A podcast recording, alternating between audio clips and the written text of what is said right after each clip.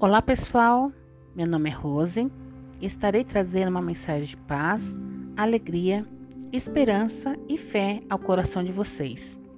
Hoje, dia 4 de abril, comemoramos a Páscoa. Para os judeus, é a festa que comemora a passagem do povo israelita da escravidão do Egito para a libertação da terra prometida pelo Mar Vermelho.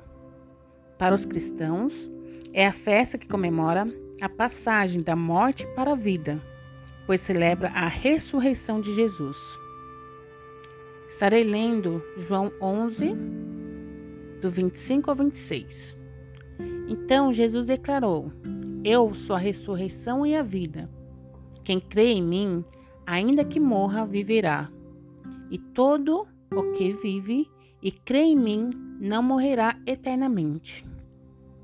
A vitória de Jesus sobre a morte é o que traz esperança e sentido para todos os cristãos, pois, porque ele vive, podemos crer no amanhã. Fique com essa palavra hoje, que Deus abençoe cada um.